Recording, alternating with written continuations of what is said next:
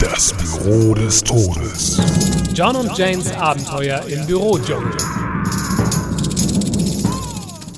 Oh, hallo John. Hallo Jane. Was machst du denn hier? Müsstest du nicht mitten in einem Coaching sein? Och, das war früher vorbei, als wir alle gedacht haben. Komisch, weil laut Rundschreiben war es für den ganzen Vormittag angesetzt. Tatsächlich. Ja, sowas aber auch. Und äh, erzähl schon, wie war's? Oh, toll war's. Ich habe eine Menge gelernt über.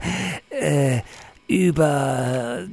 Äh, worum ging's nochmal? John, du kannst ehrlich mit mir sein. Entschuldige, Jane, natürlich. Es war die Hölle.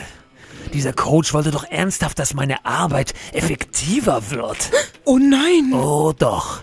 Dieser Schnösel ist jünger als ich und will mir was von Organisation erzählen. Als erstes hat er sich mein Ablagesystem vorgenommen. Du hast ein Ablagesystem? Nein, natürlich nicht, aber das ist es ja. Er fing an mit Posteingang, Postausgang, Hängeregister hier, Hängeregister da. Mir brummt jetzt noch der Schädel. Wie furchtbar. Und warum bist du früher aus dem Coaching gekommen?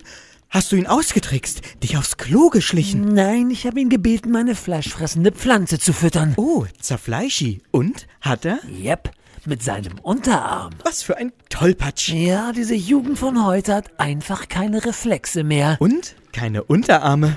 Schalten Sie auch das nächste Mal wieder ein, wenn Sie John sagen hören. Na, Jane, was sagst du? Du hast recht, John. Zerfleischi lernt wirklich schnell. Und mittlerweile kann sie mit Messer und Gabel essen.